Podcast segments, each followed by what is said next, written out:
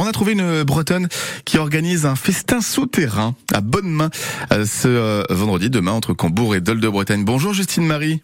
Bonjour. Vous êtes la coordinatrice du projet, euh, de ce projet chez Extension Sauvage. Vous avez mis en relation des écoliers de bonne main, donc, et des élèves de 6e du collège de Combourg avec des artistes pour faire un, un festin souterrain. Alors, qu'est-ce que c'est ce projet?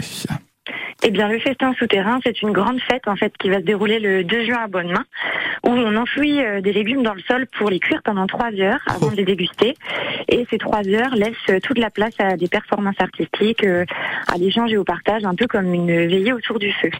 Et ce festin, il a été préparé donc par les enfants euh, de l'école avec les artistes autour de la création de costumes, l'apprentissage de chant, hum. de danse, mais aussi la photo et la vidéo. Donc ils ont travaillé pendant quelques semaines ensemble, c'est ça? Tout à fait, pendant trois semaines. Trois semaines pour euh, préparer notamment des, des costumes. Ils ont fabriqué les, les, euh, les écoliers et les collégiens eux-mêmes des costumes et ils vont faire une grande parade demain matin à 10h30. Exactement, une grande parade costumée de toute l'école avec euh, la classe de 6e qui partira à 10h30 de l'école de, de Bonnemain, l'école Henri Matisse, jusqu'au jardin du presbytère de Bonnemain où il y aura l'enfouissement des légumes à, à 11h30. Mais qu'est-ce que c'est comme costume alors qu'ils ont fait les, les, les écoliers?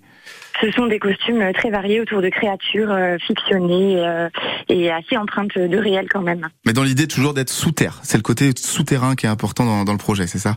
Ce sont les voilà l'idée des figures souterraines qui viennent euh, se mêler parmi nous. Donc là, ça va être un, un superbe spectacle avec les enfants euh, euh, costumés, enfouissement des légumes. Les légumes vont cuire sous la terre et on pourra les déguster ensuite vers vers 15 heures, quelque chose comme ça? Exactement, à 15 heures, on les déterre et, et on les déguste et, et entre, enfin sur tout le temps de cuisson, entre